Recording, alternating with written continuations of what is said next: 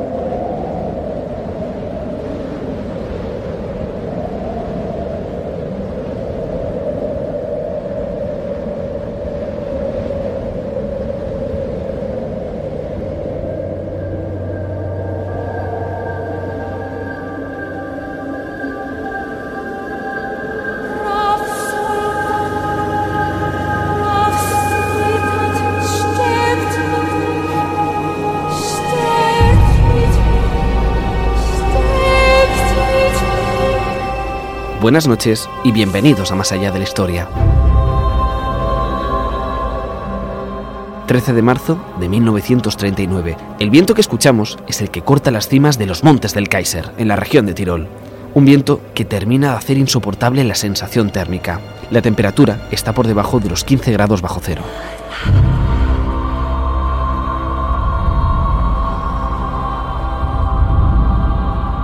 Hoy seguimos los pasos de un joven investigador que merodea por estas cimas sin apenas abrigo.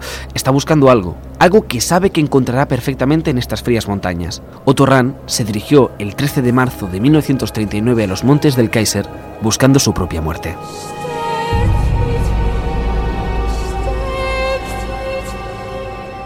Pero ¿por qué este hombre buscaba su propia muerte, buscaba morir en lo alto de las montañas? ¿Qué es lo que lo llevó a practicar la endura, el ritual cátaro que consistía en dejarse morir de hambre y frío? ¿Qué es lo que le llevó a todo esto? Para comprender esta historia tenemos que viajar varios siglos atrás.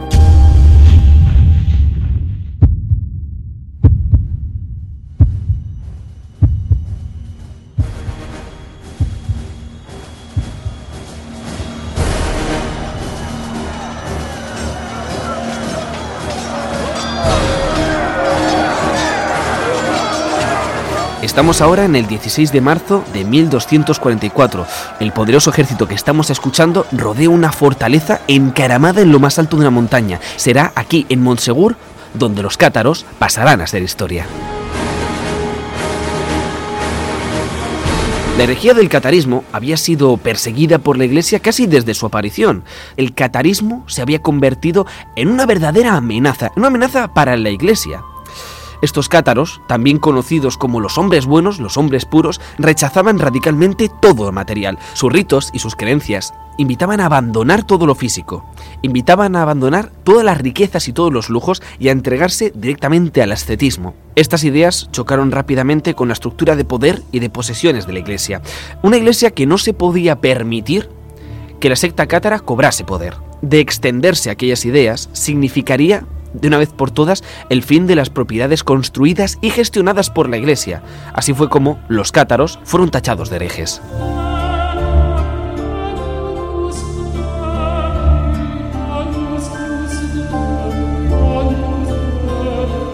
El movimiento cátaro había nacido en Lemosín, en Francia, entre el año 1012 y 1020 y planteaba una serie de diferencias totalmente radicales y que además sin duda os llamarán muchísimo la atención. Creían, por ejemplo, que el mundo estaba dividido en dos grandes fuerzas, eran dualistas. El mundo estaba diferenciado entre Dios y el diablo, la bondad y la maldad.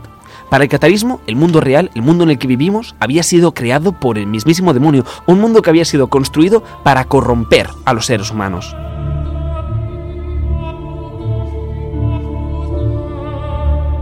A partir de esta premisa, rechazaban evidentemente cualquier comodidad, incluso cualquier cosa material. La pobreza de los cátaros era totalmente legendaria. Por ejemplo, rechazaban comer cualquier cosa que hubiera sido generada por un animal, como los huevos, la leche, creían en la reencarnación, algo en lo que la iglesia no cree, y curiosamente llegaban incluso a aborrecer el bautismo, hasta este extremo tenían una ideología muy marcada. Básicamente, este bautismo lo consideran como algo corrompido por utilizar el agua. El hecho de utilizar un elemento líquido, material, relacionaba el ritual del bautismo con algo impuro. Evidentemente, una religión así no tardaría en chocar con la estructura de poder de la Iglesia. Curiosamente, el conflicto que tuvo la Iglesia con el catarismo no comenzó como una cosa violenta. Las primeras medidas para frenar el catarismo fueron muy diplomáticas. El Papa Inocencio III envió varios heraldos, varios representantes a Occitania, que fue de alguna manera la cuna del catarismo, y les otorgó los suficientes poderes ejecutivos y además especiales. No se concedían en cualquier situación. Estos heraldos, por ejemplo, podían excomulgar y destituir a quien fuera y a quien se pusiera por delante, porque además la herejía cátara estaba muy extendida por Francia y además había entrado en las instituciones y en los organismos de poder. El caso es que estos heraldos, legitimados evidentemente por el poder que les había dado la Iglesia, empezaron a hacer un mal uso de estos poderes especiales. Esto llevó a que uno de estos representantes, el conocido como Pedro de Castelnau, fuera asesinado. Esto hizo que esto puso punto y final a las negociaciones diplomáticas de la Iglesia. El catarismo debía frenarse y si no podía hacerse por la vía pacífica, se haría con la fuerza de las armas.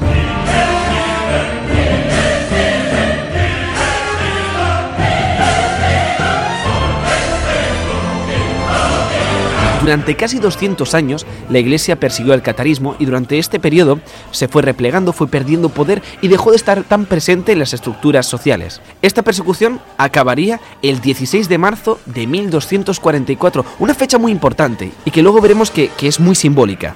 Después de todos estos años de conflicto, casi 200, los cátaros protegían el castillo de Monsegur como su última plaza fuerte, de hecho fue el último refugio del catarismo.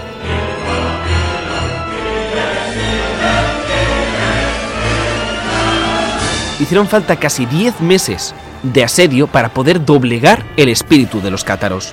10 meses en los que un poderoso ejército, algunos dicen que más de 1500 hombres, otros dicen que de 10.000, sitiaba la fortaleza de Monsegur. Una fortaleza que si no la conocéis os invito ahora a que por ejemplo en Google, busquéis cómo era la fortaleza de Monsegur, una verdadera piedra, una montaña altísima, casi 1200 metros de altura, y en lo más alto de esta montaña, una montaña que solo tenía una única ladera, más o menos practicable, y en lo más alto de esta montaña, un castillo, una verdadera fortaleza que aunque hoy en día tan solo quedan ruinas, en algunas reconstrucciones que también podremos encontrar fácilmente por internet, veremos que era bastante más grande.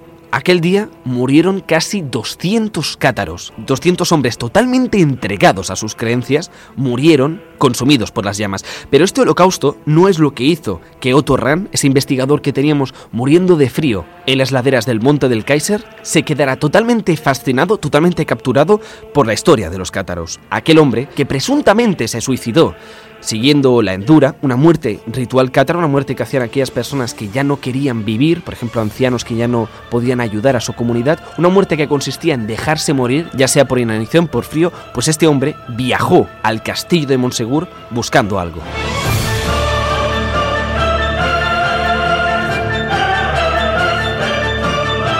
Esto es Más allá de la historia, yo soy Javier Navarro y hoy os invitamos a investigar los objetos mágicos y poderosos que investigadores como Otto Rahn fueron a buscar a lugares tan recónditos como el castillo de Monsegur. Comienza Más allá de la historia.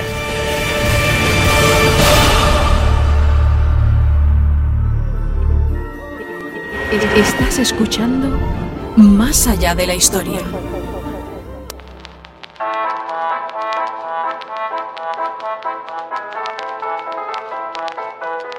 Esta noche ya os aviso que viene un programa fascinante. Eh, también os aviso que puede quedar un programa bastante largo, hay un montón de información y puede quedar un programa un poquito denso. De hecho, llevamos varios años estudiando lo que algunos quieren llamar el esoterismo nazi. A mí personalmente me fascina ver cómo cuanto más se profundiza en esta cara más oculta de la Alemania nazi, más puertas se van abriendo. Proyectos tan escabrosos y que nos llaman tanto la atención como el Lebensborn, conceptos como la Thule, la Nerve. Hoy más o menos vamos a hablar, o como mínimo mencionar un poquito por encima estos conceptos, pero sin duda lo que hoy de verdad queremos investigar con todos vosotros es el valor de los objetos místicos, de aquellos aventureros que se atrevieron a ir en su busca y de lo importantes que fueron estos símbolos para la Alemania nazi.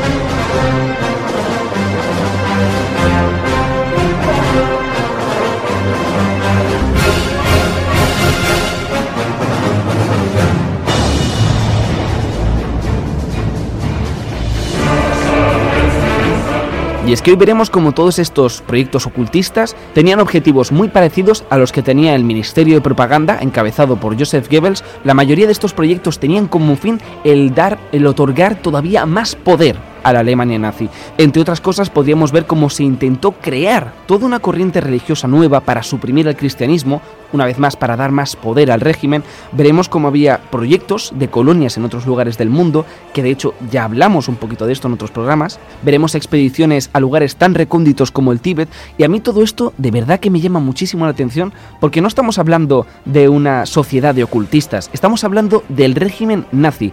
Un régimen totalitario que se caracterizó desde el principio por el pragmatismo y por un increíble desarrollo científico que, aunque nos duele admitirlo, Hubo increíbles desarrollos científicos y tecnológicos durante la Alemania nazi. De hecho, el ejército nazi, la Wehrmacht, contaba con muchas más armas y con una tecnología muy superior en muchos aspectos a la que tenían los aliados y el ejército rojo. Estamos hablando de un Estado que dedica sus recursos a investigación, que es puntero en el desarrollo tecnológico e industrial y que pese a tener unos presupuestos cada vez más ajustados, hasta que al final fueron nimios, dedicaba muchísimo dinero a hacer una serie de búsquedas que hoy en día nos parecen totalmente disparatadas.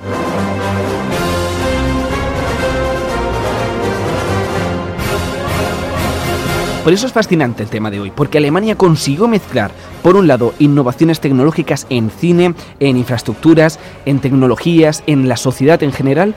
Todo esto fueron capaces de mezclarlo con la parte más oscura y más horrible del ser humano. Y no solo estamos hablando de los famosos campos de exterminio, no solo hablamos de la solución final, algunos nombres, como el de Dr. Mengele, se hicieron famosos por el nivel de barbaridades, de obscenas barbaridades que llegaron a desarrollar.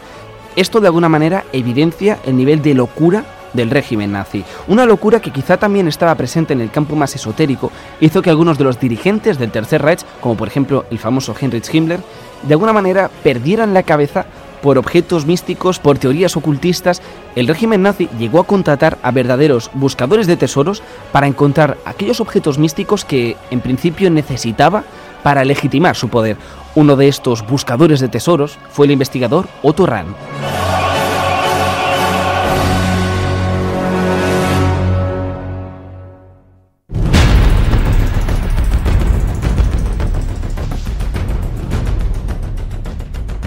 Ya hemos visto al principio del programa cómo presuntamente murió Torran y a partir de aquí creo que hay que dudar de casi todo. He dicho presuntamente porque la idea oficial es que Otorran se suicida siguiendo un ritual cátaro que se dirige a las montañas, algunos dicen que con una botella de ron y con somníferos, otros dicen que simplemente dispuesto a morir de frío, pero la idea oficial es que muere siguiendo la endura, el ritual cátaro del suicidio. Pero no faltan investigadores e historiadores que afirman que más bien lo suicidaron y que siguió viviendo con una especie de identidad alternativa. Pero ahora vamos directamente a los años 20, a 1920.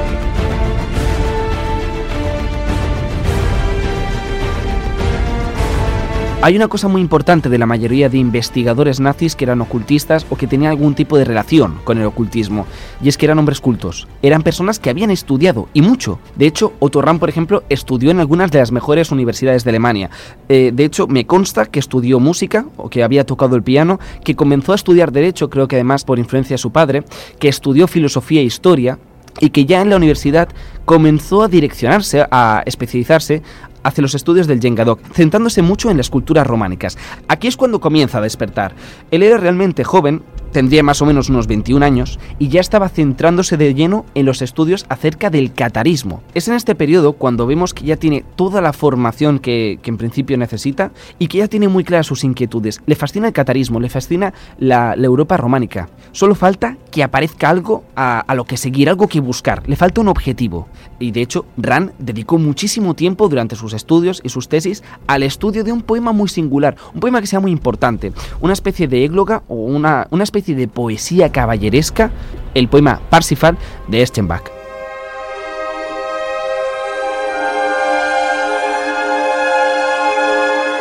Parsifal para la cultura germana era bastante importante. De hecho, creo que podríamos hacer un pequeño paralelismo con el cantar del Mio Cid no os estoy comparando ni mucho menos, pero creo que tienen una importancia semejante. Sí que creo que, podríamos hacer un cierto paralelismo, porque estaba muy dentro de la cultura folclórica y nacionalista alemán, y de hecho, Wagner, el compositor alemán del romanticismo, compuso una pieza basándose únicamente en el poema de Parsifal, y es la pieza que estamos escuchando ahora.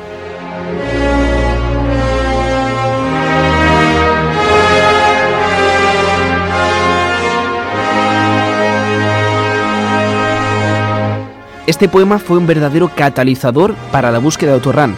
Es un poema que trata de cómo un caballero busca el Santo Grial.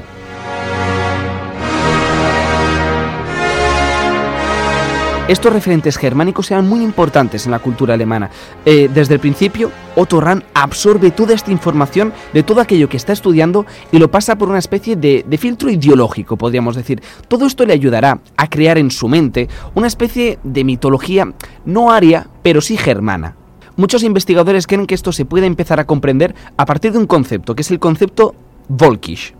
Básicamente, resumiéndolo mucho, Volkisch es una especie como de movimiento o de ideología no deja de ser una especie de interpretación cultural con unos tintes del romanticismo y con una marcada tendencia populista. Algunos dicen que es decirle a la gente lo que quiere oír. De alguna manera, la palabra Volkisch se llega a traducir como cultura de la nación, pero esto tiene un significado bastante simbólico.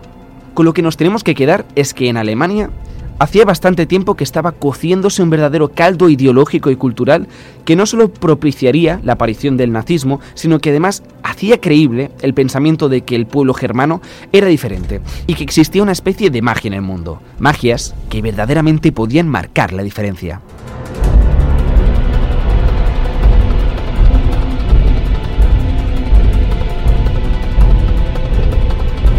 Otto Rahn devoró todo este tipo de obras y toda su cultura vivió tremendamente de todos estos referentes. Por ejemplo, de historias como El Anillo de los Nibelungos. Él se consideraba capaz de encontrar el Santo Grial. Aquí es cuando empieza a ser verdaderamente interesante y es cuando se convierte en el investigador yo creo que estuvo más cerca de encontrar el Santo Grial.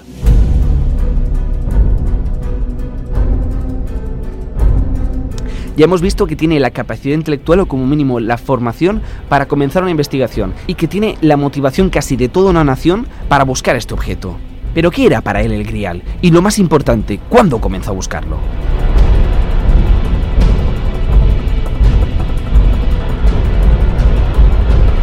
En el poema de Wolfram von Eschenbach, el Santo Grial está protegido en un lugar llamado Montsalvat. Esto era de dominio público, esto era una historia que todos conocían. Otto Rahn, que había estado estudiando las culturas románicas y que había estado estudiando el sur de Francia, había leído en alguna parte el nombre de una montaña que se parecía mucho a Montsalvat y era el castillo donde estábamos al inicio del programa, el castillo de Montsegur. De Montsalvat a Montsegur. Él hizo como esta interpretación, de hecho, creo que Montsegur apenas había sido estudiado hasta que Otto Rahn comenzó su investigación. Otto Rahn cuando empezó, empezó por libre, empezó con sus propios ahorros y se dirigió decidido a estudiar el legado de los cátaros y a investigar en el sur de Francia.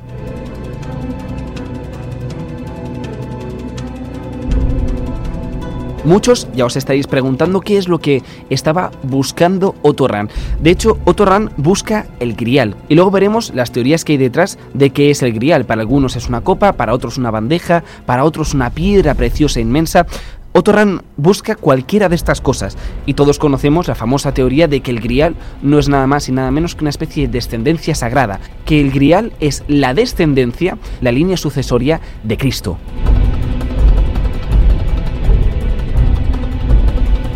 Y de hecho Monsegur era uno de los mejores lugares para empezar a buscar.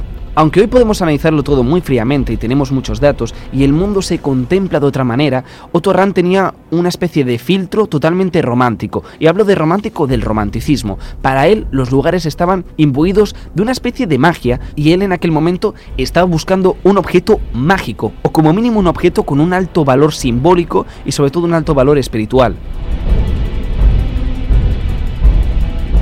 Antes ya estábamos en Monsegur y Monsegur es, sin lugar a dudas, un lugar sensacional y un lugar mágico. Está situado a 1200 metros, en lo alto de una montaña, y aunque lo que vio Torran y lo que tenemos hoy en día son tan solo restos, para ser más exactos, solo quedan unas paredes.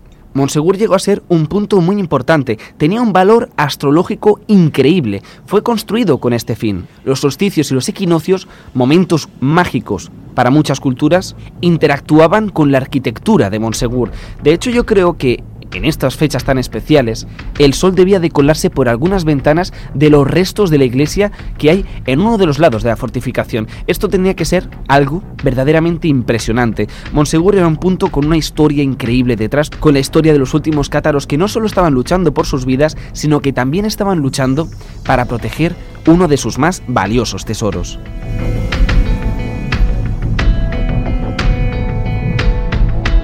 Y es que también al principio del programa hablábamos de cómo estos cátaros hacían una resistencia numantina y que en última instancia llegó a ser pacífica, casi que se entregaron, pero cuenta la leyenda o cuenta la historia que algunos cátaros consiguieron deslizarse, consiguieron escaparse, consiguieron romper el cerco y se escaparon con algo.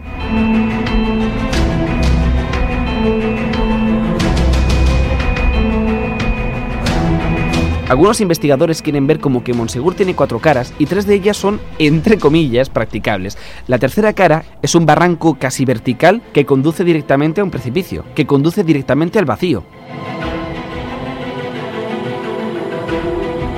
y esta cara probablemente fue la menos vigilada, o como mínimo no habría tantos hombres como en el resto de la montaña, y estamos hablando de que era un perímetro bastante grande. Cuenta la historia que algunos valientes bajaron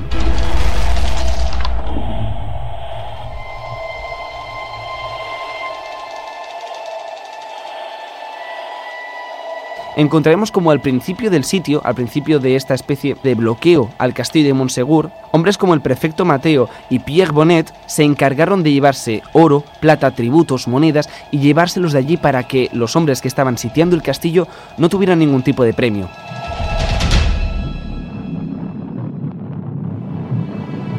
Se llevaron estos objetos a alguna de las cuevas del Sabartés, que es una región, una región francesa donde Otto Rand también haría fantásticos hallazgos. Algunos investigadores apuntan a que hubo un segundo transporte y que por este precipicio tan abrupto se descolgaron algunos hombres. Estos fueron el prefecto Amiel Aicart, el diácono Bielmur Agnog y de los otros dos se dice que sus nombres eran, eran Lugent y Pies Abate. Estos hombres, según la leyenda, se encargaron de deslizarse por esta cordillera y esconder el verdadero tesoro de los cátaros.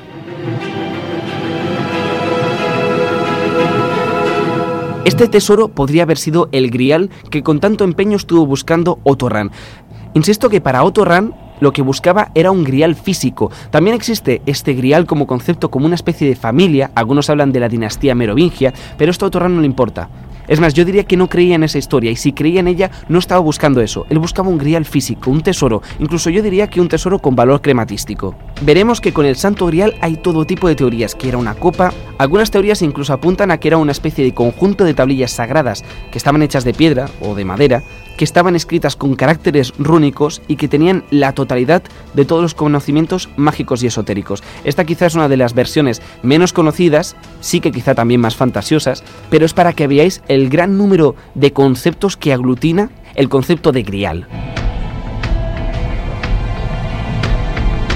Pero siempre lo que Otto Rahn estará buscando son objetos de poder, y quizá un objeto de poder fue el que estos últimos cátaros ocultaron deslizándose por la montaña, por la cara noroeste o por la cara norte de Monsegur, poniendo este tesoro fuera del alcance de aquellos enviados por la Iglesia para acabar con la herejía cátara.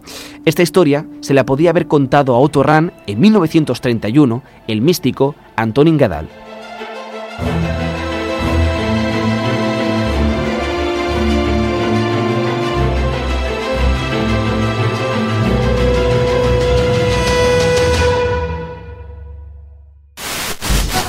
Muevas el dial. Quédate con nosotros. Más allá de la historia, Javier Navarro.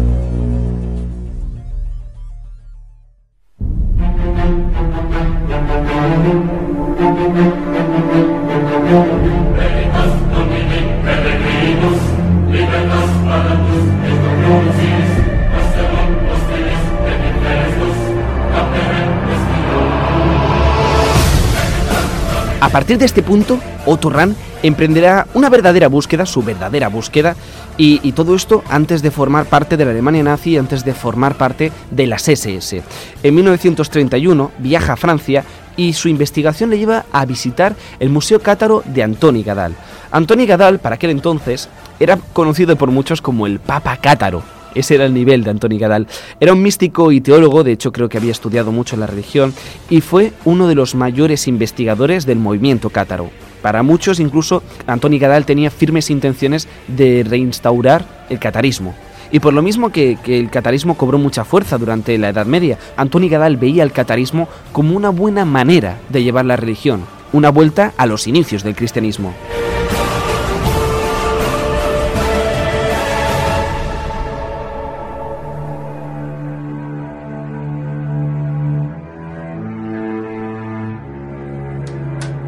Para cuando Otto Rahn conoció a Antoni Gadal, él ya era bastante mayor y para Antoni Gadal, este papa cátaro, Otto Rahn era un joven investigador que tenía las ideas claras, que sabía lo que estaba buscando, que había estudiado mucho toda la zona. Entonces, a partir de ese momento, empezaron a trabajar juntos.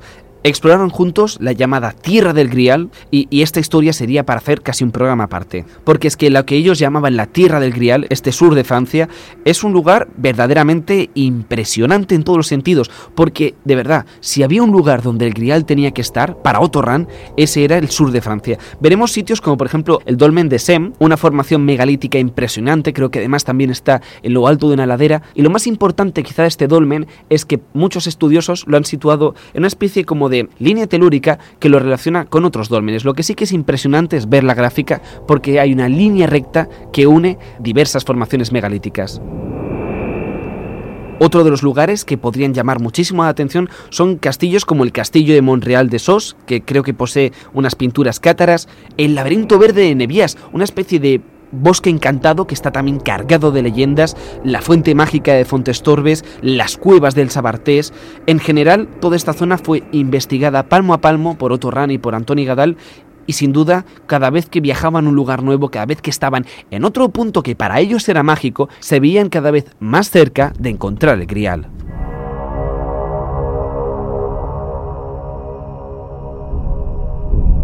Y Antoni Gadal le cuenta a Otto Rahn una leyenda que es fascinante. Uno de los últimos prefectos del catarismo, Gilken Bilbaste, lanzó una especie de profecía. Predijo en el 1321 que al pasar 700 años el laurel reverdecería nuevamente. Esta es una de esas profecías casi que al nivel de, Nostradamus. Si tomamos como punto de partida el momento en el que Gilken Belibaste la dice, tendríamos como fecha el 2021. Pero si estos 700 años los fijamos a partir de la fecha en la que cae el castillo de Montsegur, nos sale 1944. 1944, cuando Otto Rahn había empezado sus búsquedas con Antoni Gadal en 1931. Esto significa que Otto Rahn creía que tenía tan solo 13 años para encontrar este grial. Su investigación marchaba bien, aunque no económicamente, esto lo veremos más adelante, pero sí que estaba recabando una gran cantidad de información y todo parecía indicar que él sería el investigador que se haría con el grial pero es que de verdad todo parecía indicarle que iba a haber un cambio global, porque el mundo estaba cambiando en aquella época. Y además parecía que Otto Rahn jugaba un papel importantísimo, que él era una especie como de escogido para encontrar el Santo Grial. Los datos que él había recogido, toda esta investigación, la propia historia, se lo estaba diciendo. Pero toda esta investigación de Torran no había pasado desapercibida. De hecho, él había escrito varios libros, Cruzada contra el Grial y creo que el otro se llamaba La Corte de Lucifer. Estos libros habían llamado la atención en Berlín. De hecho, Otto Rahn era un personaje que llamaba la atención. Era un personaje que investigaba por su cuenta, que estaba descubriendo cosas, cosas históricas. Y sobre todo este libro, el de la Cruzada del Grial, fue uno de los elementos que le ayudó a ser mucho más conocido en algunos círculos de Berlín. Todo esto hizo que Heinrich Himmler se entusiasmase por Otto Rahn. Literalmente, estamos hablando de Heinrich Himmler. Nada más y nada menos que el Reichsführer de las SS, el comandante en jefe del que sería quizá el movimiento paramilitar más fuerte de Alemania nazi, estaba muy interesado en conocer a Otto. Y estaba interesado porque era un chico alemán, un chico con convicciones volkisch, este movimiento nacionalista casi que hemos comentado antes, que estaba buscando el Santo Grial por su cuenta pagándoselo de su bolsillo, aunque tuvo que volver a Berlín con unas tremendas deudas y creo que hasta tiene que escaparse, como quien dice, del hotel en el que se alojaba porque no podía pagar. Sin duda se veía un personaje en la Alemania nazi con ambición y con un increíble interés en los objetos místicos, en las leyendas de la raza aria, era Heinrich Himmler. Podríamos hacer un programa aparte para hablar solo de algunos de los proyectos que llevó a cabo. Lo más importante es que él amaba el ocultismo y que él también estaba buscando objetos de poder. Pero no solo eso, también buscaba conocimientos ancestrales, quería encontrar el origen de lo que él creía que era la raza aria pura, de esta raza germánica. Y además, Heinrich Himmler había estado casi que desde el principio dentro de Alemania nazi. Él nació en 1900, creo, murió en el 45, y ya estaba dentro del Partido Nacional Socialista cuando se hizo el primer golpe de Estado. Heinrich Himmler se llegó a convertir en un pilar fundamental del, partido nazi y una parte muy grande de los presupuestos de, de, la Alemania nazi se destinaban a sus proyectos que la mayoría, algunos dirían que no tienen ni pies ni cabeza, y mucho menos para un Estado y para un Estado que está en una situación prebélica y bélica. Pues este fue uno de los principales promotores de, de Otto. De hecho, Heinrich Himmler ofreció un sueldo bastante generoso de marcos a Otto Rahn y las condiciones eran las siguientes. Él tenía que llevar un uniforme de las SS, investigaría para las SS y a cambio creo que tenía casi que literalmente carta libre, podía investigar lo que quisiera, donde quisiera y podríamos decir que el objetivo principal de su búsqueda siempre tenía que ser el Santo Grial.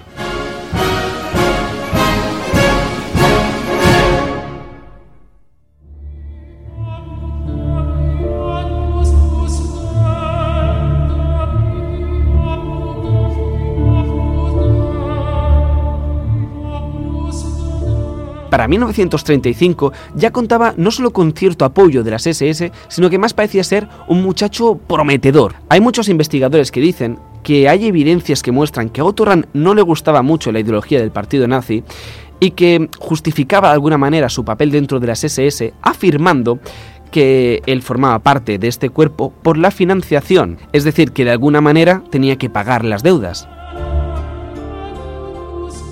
Este punto es muy importante. Si Otto Rahn en algún momento cree que está a punto de, de, lograr su objetivo de tocar el grial con los dedos, es cuando accede a los pasajes de la cueva de Bazlem. Una cueva cuya entrada estaba tapada pues, por sedimentos, por rocas y piedras, y que habían utilizado pastores de la zona para cobijarse, y que tenía quizá incluso en la entrada algunas marcas, algunas pinturas que le hacían un poquito especial. Otto Rahn se encargó de retirar todos estos residuos que impedían la entrada y lo que descubrió fue unas galerías increíbles con runas, con todo tipo de símbolos pintados en las paredes y curiosamente en algún punto de estas cavernas había una especie como de pilar hecho de piedra que estoy seguro que cuando Otto Rahn lo ve por primera vez está convencido de que el grial está ahí encima, porque ese ha sido el sueño de su vida y parece que está a punto de lograrlo, pero cuando llega no hay nada. Una vez más llega tarde y alguien se ha llevado allí el Santo Grial.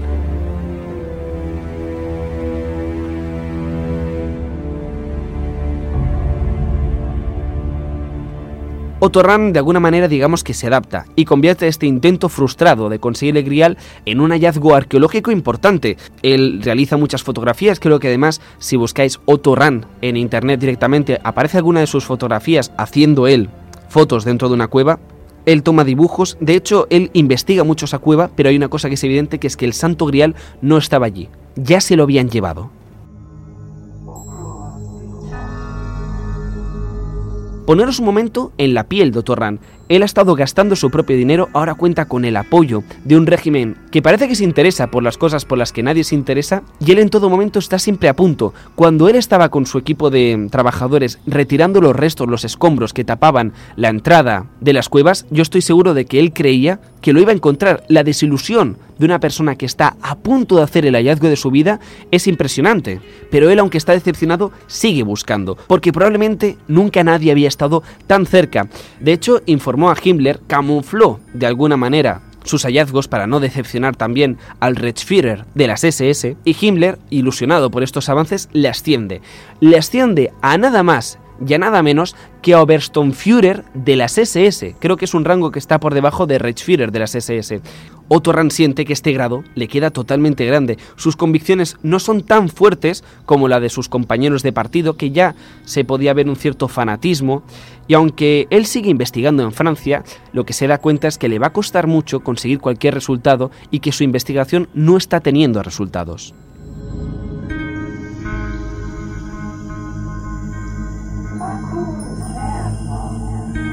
Aquí llega el punto en el que esta especie de leyenda de, un Indiana Jones, de un verdadero Indiana Jones, comienza a derrumbarse como mínimo para Heinrich Himmler. Otto Rahn parece que no es el oficial ario que se esperaba que fuera.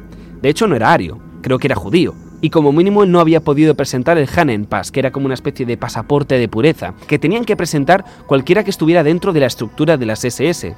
Él en esta estructura no está cómodo, él no es ario, y de hecho hay muchas personas que afirman que tenía otras condiciones que le hacían incapaz de seguir dentro del régimen nazi. Himmler desconfía de él, hay mucho dinero gastado, no está viendo resultados, y Otto Rahn siempre necesita más tiempo. Y Himmler escucha algunos rumores acerca de Otto Rahn, y estos rumores decían que Otto Rahn era homosexual, algo que hoy en día es totalmente normal, para la Alemania nazi era, era casi un delito, era, era un crimen, un crimen por el que te podían enviar a un campo de concentración.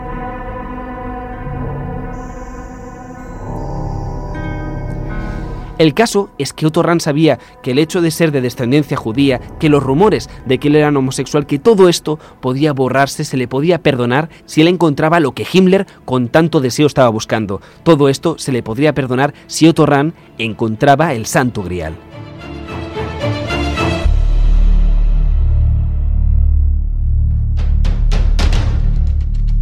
En una de sus cartas, Otto dice directamente, me preocupa muy seriamente mi patria. Yo soy un hombre abierto y tolerante. No puedo ya vivir en mi hermosa patria. ¿En qué se ha convertido Alemania? Si Otto Rahn escribió esta nota, estaríamos ante la evidencia de que él ya no estaba contento con la situación del partido. Pero la Alemania nazi, y más específicamente las SS, no eran organizaciones de las que te podías desapuntar directamente. Al contrario, y mucho menos cuando se había invertido una gran cantidad de dinero en un investigador como era el caso de Otto Rahn. En algunas de sus cartas, Otto Rahn dice que ha visto a la Gestapo justo detrás de él. La versión oficial dice que se desvaneció, que el 13 de marzo de 1939, casi en el aniversario de la caída de Monsegur, casi 700 años después de la caída de Monsegur, el 13 de marzo de 1939, Otto Rahn murió de frío en los montes del Kaiser.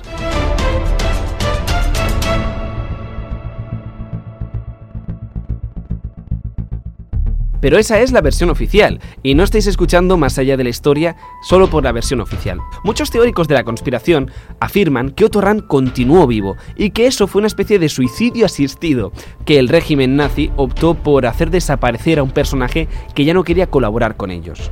Y esta teoría casi conspiranoica, aunque para muchos es la oficial, viene a partir de que en 1979, muchos años después de la Guerra Mundial, en una revista alemana que se llama Die Welt, se comentó algo que al parecer era como Vox Populi, que Otto Rahn todavía vivía y que incluso trabajaba para la inteligencia alemana. Una cosa que sí que me hace bastante gracia es que si esto fuera verdad, siguiendo la teoría de que Otto Rahn no se suicidó, sino que pasó a adoptar como otra identidad, eh, lo que me hace gracia es que dicen que pasó a llamarse Rudolf Rahn, es decir, de Otto Rahn a Rudolf Rahn, y hay quien dice que se hizo algún tipo de cirugía facial. Esta teoría afirma que Otto Rahn, cuando murió verdaderamente, fue en 1975 y que murió por una afección bronquial.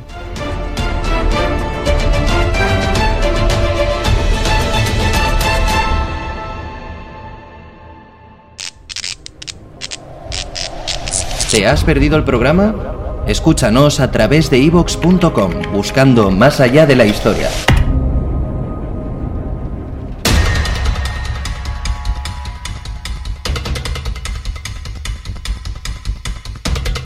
Con la muerte de Otto Rahn no acabó la búsqueda del Santo Grial. Himmler, Heinrich Himmler, continuó su búsqueda. Y parte de esta búsqueda le llevó a España. En 1940 Hitler se entrevistó con Franco buscando apoyos para la guerra mundial. Himmler, continuando con los estudios de Otto vuelve a la raíz de toda su investigación. La raíz era Monsalvat, la montaña mágica de Monsalvat, que aparece en el poema de Parsifal. Él, con los conocimientos probablemente recién adquiridos que tenía de la geografía española, hace una relación. ¿Y si Monsalvat no era Monsegur, sino que era Montserrat? Para una persona cuya lengua no es romance como la nuestra, debería sonar más o menos igual. De hecho, Montsegur sería algo así como Monte Seguro, Montsalvat sería algo así como Monte Salvado, y Montserrat y Montsalvat también suenan muy parecido, aunque Montserrat sería Monte Serrado. Pero para Heinrich Himmler, eso fue una especie de señal de que ahí había que investigar. Aquí ya me adelanto. Queremos hacer un programa especial de Montserrat desde Montserrat, porque ha sido una montaña mágica desde siempre, Punto número uno, es excepcional. No hay en la geografía catalana, o por lo menos cerca, nada parecido. Es una montaña muy solemne, con una geografía impresionante, e insisto, no hay nada igual cerca. Y de hecho ha sido un lugar mágico hasta ahora. Si mal no recuerdo, a día de hoy sigue habiendo grupos de contactistas de los ovnis que van a Montserrat como atraídos por un faro. Y Montserrat cuenta con monasterios, con ermitas y con pequeñas iglesias muy antiguas y con un camino casi que iniciático con un montón de simbología también muy antiguo. A mí personalmente Montserrat me encanta y siempre que he ido, que he ido varias veces, por un lado lo he pasado muy bien y por otro lado me he sentido siempre como por encima de las nubes y muchas veces literalmente porque su altura hace que desde el mirador de los apóstoles, uno de los miradores que hay en Montserrat, puedas ver si el día es nublado todas las nubes como si fueran una verdadera alfombra a tus pies. Yo he ido muchas veces porque con el colegio hacíamos una especie de caminata desde aquí, desde San Feliu de Llobregat hasta, hasta Montserrat, era una caminata nocturna y si mal no recuerdo eran casi 40 o 50 kilómetros que hacíamos a pie. Pues esto, aunque parezca una verdadera matada, era algo que hacíamos, que hacíamos en grupo, y yo creo que, que asistí a estas caminatas en tres o cuatro ocasiones, y luego cuando, incluso cuando dejé el colegio, fui, fui una vez más. Y esto es porque Montserrat ha sido un lugar mágico. Y parte de esta magia lo podemos ver reflejado hoy en día en la Pinacoteca de Montserrat, que para no ser muy conocida cuenta con algunas obras que son maravillosas. Heinrich Himmler viajó a Barcelona, donde además creo que fue recibido con ciertos honores, y se entrevistaría el 23 de octubre de 1940 con el único monje que hablaba algo de alemán. Este 23 de octubre se entrevistó con Andreu Ripoll Nobla.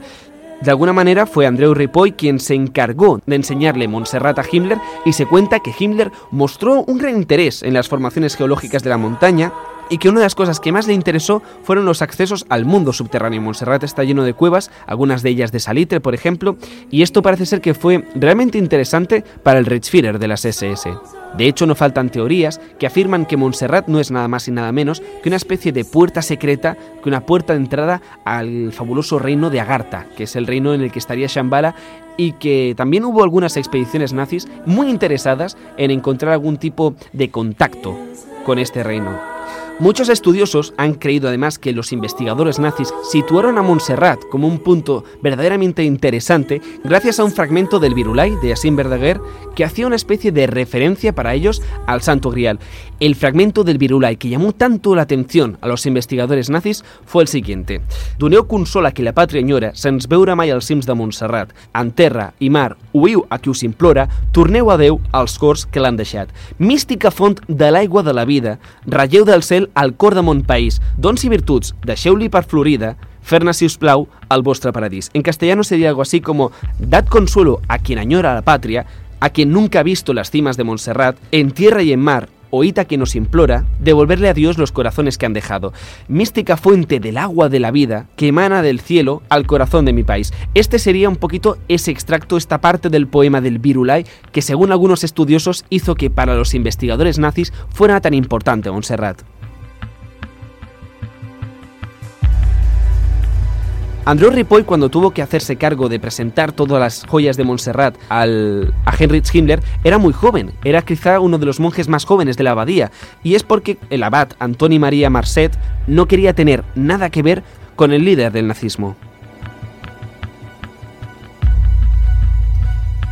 Y de hecho además parece que los ademanes, que los gestos del líder de las SS no fueron tampoco muy cordiales. Se negó a besar a la muraneta y evidentemente se negó a besarla porque la muraneta es una virgen negra. Y él además fue exigiendo ver los documentos que estarían en la biblioteca del monasterio relacionados con el Santo Grial.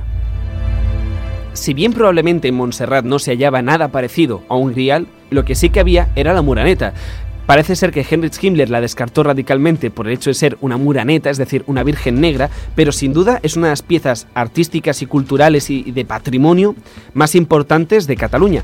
Primero porque es la patrona de Cataluña. La muraneta de Montserrat es una talla románica del siglo XII que creo que estaba hecha con madera de olmo o de álamo y se trata de una virgen serente que hace como una especie de trono a un pequeño Jesús, a un Jesús infante. De esta obra además guardo un muy buen recuerdo porque fue una obra que probablemente podía caer para esa actividad y la estudié muchísimo. Esta talla de madera, aunque hoy en día la podemos ver y es dorada, tienen algunos resquicios, un poquito de color y es porque al principio estaba policromada, aunque como ya digo ahora está recubierta de una especie de pan de oro. Y como ya digo, la montaña de Montserrat, la Muraneta y la abadía están llenas de misterios, están llenas de leyendas y sin duda queremos poder hacer algún día un programa aparte desde Montserrat y que quien quiera venir pues pueda vernos. Heinrich Himmler, en la abadía de Montserrat, no encontró lo que buscaba. Quizás el Monsalvat, mencionado en la historia de Parsifal, no tenía nada que ver con Montserrat.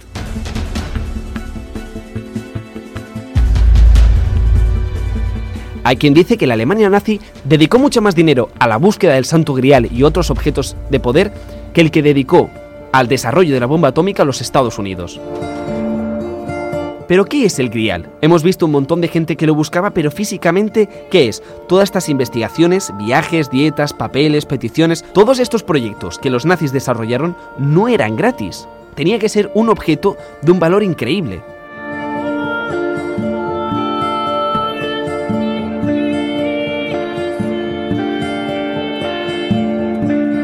Todo este presupuesto enorme que se movió no se movió únicamente para encontrar un objeto de poder, un objeto con valor crematístico o un objeto religioso. De hecho, los nazis eran unos verdaderos amantes de los símbolos. Veremos que llevaban la esvástica en el brazo. La elección de la esvástica no fue tampoco por casualidad, la esvástica no fue un símbolo casual. Y yo creo que el trabajo del Ministerio de Propaganda de Joseph Goebbels es ideal para ver cómo los nazis eran unos verdaderos maestros de la simbología. El movimiento nacionalsocialista necesitaba símbolos que tirasen del espíritu de los alemanes. El régimen nazi era muy consciente de que, si las cosas se torcían, tendrían que pedir verdaderos sacrificios al pueblo alemán para poder continuar adelante. Es más, el régimen nazi estaba empezando a asumir unas cuotas de poder para las que necesitaba estar legitimado de alguna manera. Necesitaban estos objetos para afirmar que eran el nuevo poder. En el caso del Santo Grial, todos estos esfuerzos fueron en vano. Para muchos es porque quizás el Grial no existe, y para otros es porque o la copa está en Valencia o fue parte del tesoro de los templarios. El caso es que Otto Rahn y Heinrich Himmler fracasaron en su objetivo y jamás encontraron el Santo Grial.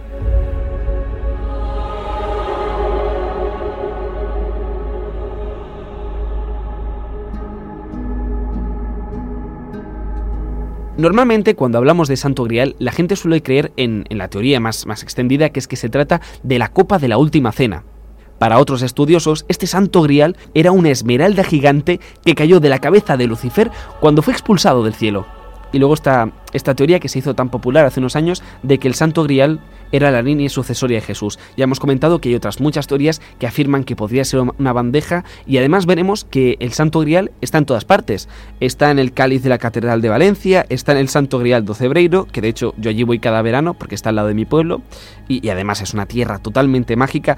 Al final parece que cada, cada iglesia en el momento en el que encuentra algo parecido a una copa justifica haber encontrado el Santo Grial. Este objeto podía quererse tanta avidez y se podía destinar tantísimo, dinero por dos motivos. El primero como un símbolo, como ya hemos comentado, pero ¿y si quizás estas creencias esotéricas nazis eran mucho más serias de lo que nos parece?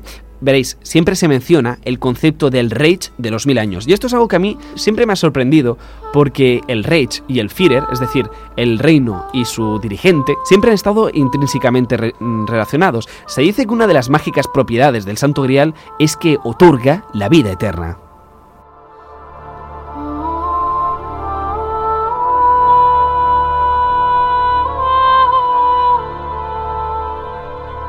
Quizás este era el verdadero objetivo de la búsqueda del Santo Grial, que el Führer de Alemania viviera durante los mil años del Tercer Reich.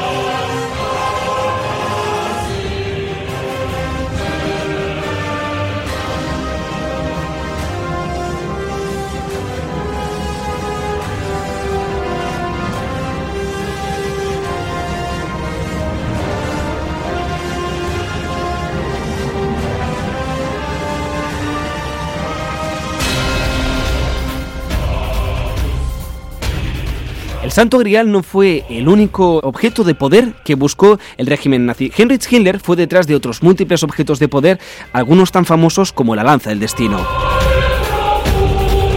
Y es que algunos de estos objetos eran capaces de dar un poder inimaginable a aquellas personas que lo poseyeran. Y hoy ha venido a más allá de historia el historiador Alex Royes para contarnos la leyenda de la lanza de Longinos. Buenas noches Alex y bienvenido a Más allá de historia. Buenas noches Javier, eh, es un placer estar aquí.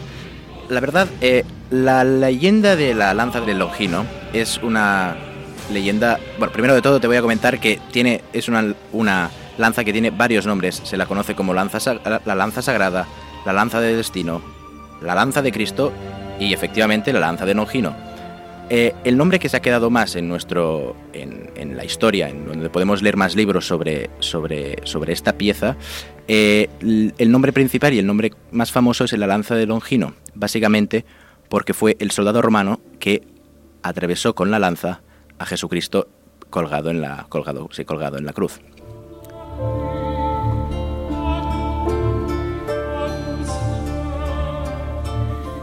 Bien, como todas las eh, reliquias, eh, después de, haber sido de haber sido la lanza que atravesó el cuerpo de Cristo, em, esa reliquia acabó, como es bastante normal en esa época, en manos del Vaticano. Pero me gustaría contarte un poco más de esta leyenda de, que por qué se llama la lanza de los del Longino. De hecho, a mí una cosa que me ha llamado desde siempre la atención es que un simple centurión romano como fue Longino fuese tan conocido. Otra cosa que nos llama la atención es que hoy en día es un santo, es uno de los primeros santos del, cristianismo. Efectivamente. Hizo, bueno, tuvo una conversión al cristianismo después de ver que esta lanza tenía no solo propiedades de poder, sino también propiedades mágicas. Así es, una vez le lanzó la, lanza a la costilla derecha, creo que era, de Jesús, al salpicar la sangre a sus ojos, porque em, un, un, detalle es que este, este soldado cuenta la leyenda que era ciego, al salpicar la sangre de Jesucristo en sus ojos, volvió a ver. A consecuencia de, se hizo cristiano.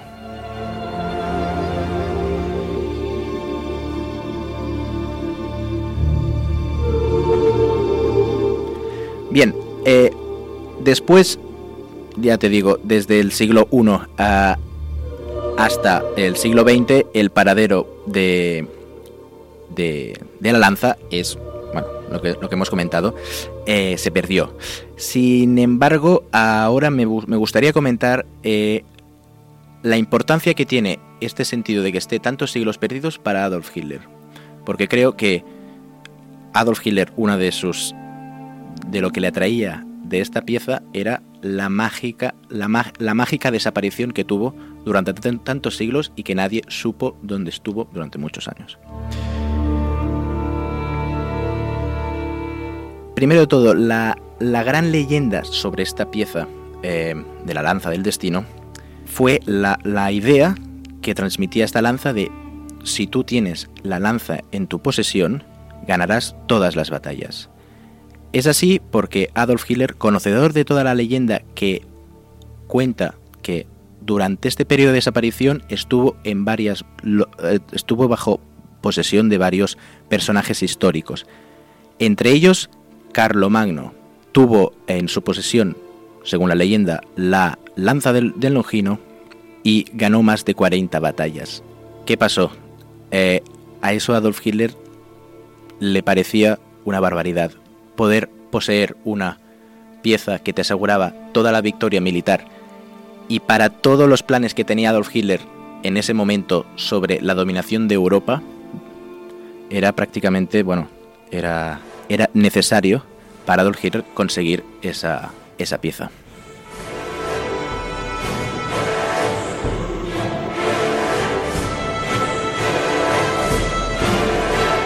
Oye, más allá de la historia, hemos estado persiguiendo a estos objetos de poder y ya hemos visto cómo han sido muchos los, los miembros del partido nazi que buscaban estos objetos. Aquí, por ejemplo, Adolf Hitler se, bueno, se queda totalmente prendado, enamorado de esta capacidad que tiene la lanza de Longinos de hacer invulnerable, de hacer, bueno, como un verdadero conquistador a aquella persona que la posee.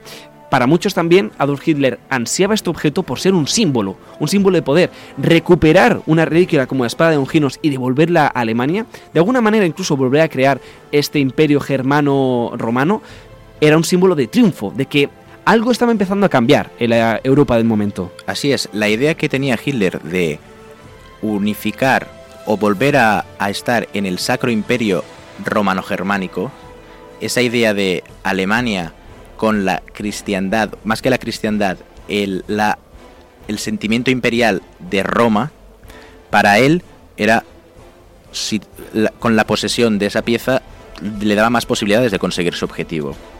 Para que sepan los oyentes eh, un poco, me gustaría situar eh, ahora lo que voy a contar en el año 1938. En 1938, Hitler acababa de anexionar eh, Austria como parte de su imperio. Eh, recordemos que Hitler subió democráticamente al poder, una de las paradojas de- del momento y de, y de nuestra historia. Esto es algo que se comenta siempre mucho, pero lo que también yo creo que es importante comentar es que aunque subió democráticamente al poder, no tenía apoyo suficiente, es decir, no tenía mayoría absoluta. Yo creo que en parte también esta falta del apoyo de todo el pueblo alemán hacía que tuviese que legitimarse. ¿Y cómo? De esta manera, haciendo unos actos electoralistas, hoy en día llamaríamos electoralistas, en aquellos momentos casi imperiales, con un ministerio de propaganda muy fuerte, ministerio que evidentemente en ninguna democracia puede existir, constituyendo todo un grupo de, bueno, toda una serie de grupos paramilitares y evidentemente recuperando aquellos objetos que simbolizaban el poderío de un imperio. Así es, Hitler entraba en 1938 en Viena, en una ciudad donde la conocía muy bien porque pasó parte de su juventud intentando entrar en las academias de arte de dicha ciudad y en 1938, en ese año, Hitler entraba acompañado junto con el jefe de las SS, Henry Himmler, otro experto como Adolf Hitler y muy eh, estaba muy interesado por el ocultismo, entraba en el Palacio Hofburg, un palacio que en aquel momento era había una exposición sobre reliquias. Esa tarde, el Führer entró en esa en esa sala y pudo ver con sus propios ojos la lanza de Longino.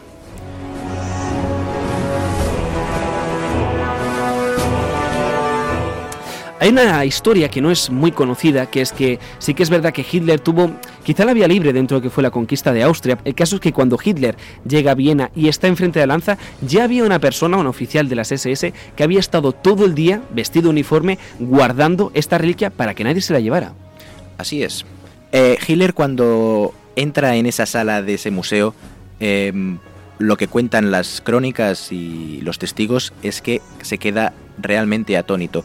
Eh, no la puede dejar en un simple museo y tiene que estar bajo eh, vigilancia gubernamental y más propio de las SS, una institución políticamente preparada. Estamos hablando de la lanza de Longinos. Para que todo el mundo se haga un poquito una, una idea mental de cómo era esta lanza, tenemos que imaginarnos simplemente la punta de la lanza. La leyenda también cuenta que la lanza de Longinos era evidentemente una lanza y que de alguna manera se quedó rota en tres partes. En una parte inferior, que tenía también un pomo, una parte que podría ser la, parte de la mitad, que era solo una asta de madera, y luego la parte más interesante, que era una, punta de lanza. Una punta de lanza muy diferente al resto de lanzas romanas. Esto sentará quizá un, precedente muy importante en el análisis de la lanza de Longinos. Como punta de lanza parece casi casi una espada o una daga. Esto ha hecho que en muchas ocasiones se refiera a la lanza de Longinos, la gente haga una referencia como la espada de Longinos.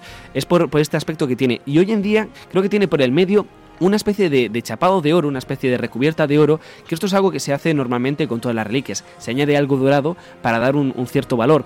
Antes hablábamos del caso de la Muraneta, aquí en Montserrat. En la Muraneta ocurre más o menos lo mismo, una reliquia alterada poniéndole una especie de chapado de oro. Pues esta es un poquito la imagen que nuestros oyentes pueden hacerse cuando hablamos de la, de la lanza de Longinos, de la lanza del destino. Así es. Bien, uh, fue tal la la, la, importancia que le dio Hitler a esa pieza que para el traslado de Viena a Berlín estuvo preparando ese traslado durante más de cinco meses. Esos cinco meses terminan el 29 de agosto de ese mismo año de 1938, donde llega eh, en tren bajo un tren eh, blindado militar de las SS llega la lanza de Longinos más 31 piezas, que antes, como has comentado bien Javier, eh, muchas piezas, eh, esas que también se llevaron, eran reliquias, pero con el factor de oro, relacionando ese, esa relación entre el oro, poder y la, y la pieza. Nunca sabremos si el poder que Hitler le atribuía al artefacto era real, pero lo que sí es cierto es que durante muchos años sus tropas fueron prácticamente invencibles.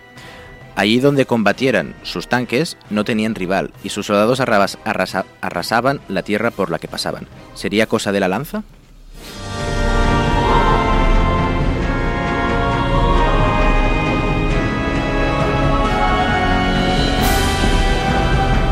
Y es que el potencial bélico de la Wehrmacht, del ejército del Estado alemán, era, era increíble. De hecho, recuerdo como por ejemplo en la batalla de Silo Heights, que fue pues prácticamente una de las batallas que marcó la diferencia durante la Segunda Guerra Mundial, eh, el ejército alemán consiguió causar un millón de bajas en infantería y se retiró de Heights con tan solo 400.000 bajas. Eso significa que hubo 600.000 personas más que murieron en los campos de Heights, eh, con diferencia de los alemanes. Aquí ya estamos viendo además que era cuando este imperio alemán estaba retrocediendo por la entrada de los aliados en la Segunda Guerra Mundial el ejército alemán era invencible, o por lo menos era, con estas tácticas de Blitzkrieg, estas tácticas que diferenciaban tanto a este ejército, era una fuerza a tener en cuenta. Efectivamente, como bien dices, eh, Javier, parecía que hasta 1942 Hitler era invencible. a partir de 1942 los aliados empiezan a ganar batallas, empiezan a ganar los territorios eh, y Hitler empieza a retroceder y su imperio cada vez más está, se está em, reduciendo. Parece ser que en esa época, a partir de 1942, la lanza deja de estar expuesta en el público, al público y eh, permanece empaquetada en un refugio antiaéreo en Nuremberg. Parece mentira, pero quizá esto sí que influyó.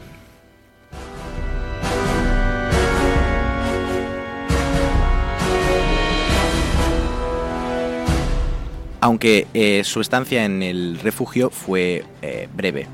Una vez que se tomó Nuremberg, eh, le tocaba a los americanos descubrir dónde se encontraban esas piezas, las, piezas más valiosas de la colección nazi. Aunque tuvieron un problema, ningún superviviente sabía o quería decir la información. De hecho, la, la fuente más fidedigna, Willy Liebel, alcalde de la ciudad, había fallecido. Los aliados encargaron la búsqueda a uno de, los, uno de sus hombres mm, más valiosos que tenían en aquel momento. Se llamaba de Walter Horn, un alemán que, huyendo del régimen nazi, se afincó en Estados Unidos eh, y, era un gran, eh, como gran experto en historia medieval. Eh, Horn eh, no, lo tuvo nada fácil en el, tema, en, en, la, búsqueda de la lanza, pues eh, habían muchas versiones en aquel momento de caos y algunas versiones también eran contradictorias. Pero al final, con muchos interrogatorios, pudieron llegar a, conocer y a saber su paradero.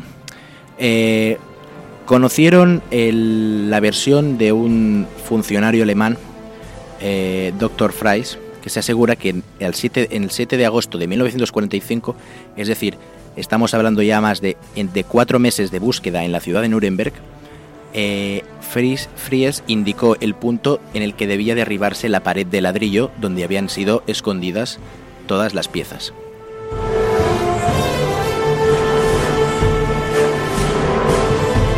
Lo habían conseguido, habían arrebatado el tesoro a Hitler y lo habían hecho tres meses después de que el líder nazi se suicidara.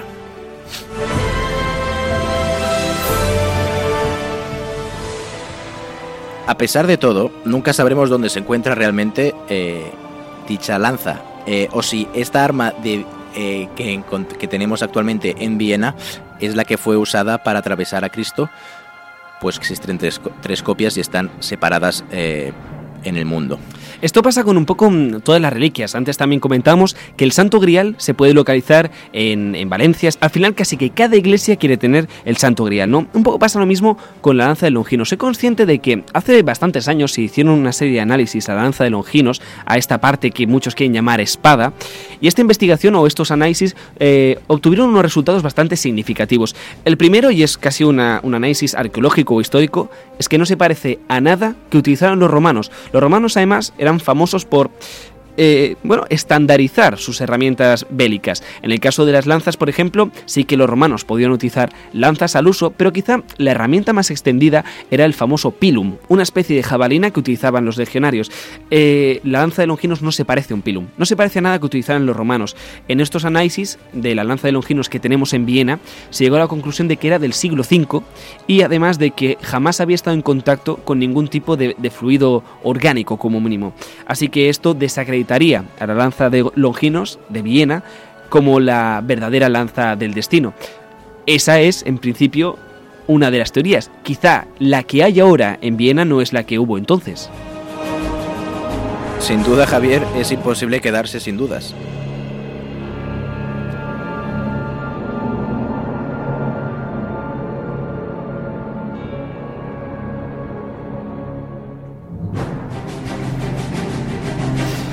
Hoy en Más allá de Historia estamos siguiendo la pista de estos objetos de poder, de estos objetos que tanto ansiaba el régimen nazi. Muchas gracias Alex, historiador que ha venido hoy a comentarnos la leyenda de la lanza de Longinos y bienvenido a Más allá de la Historia. Gracias, es un placer.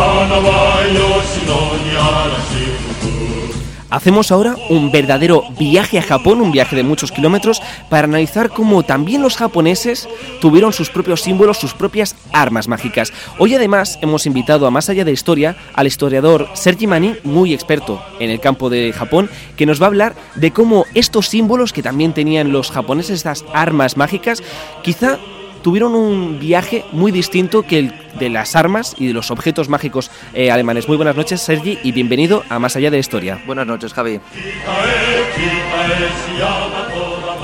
Y es que eh, me comentabas antes que los oficiales japoneses llevaban a su cinto un arma que también tenía una simbología bastante fuerte, una simbología muy parecida a la que tenían los objetos místicos nazis. Pues así es, Javi. El símbolo por excelencia que acompañará a los japoneses durante la Segunda Guerra Mundial serán sus espadas, precisamente.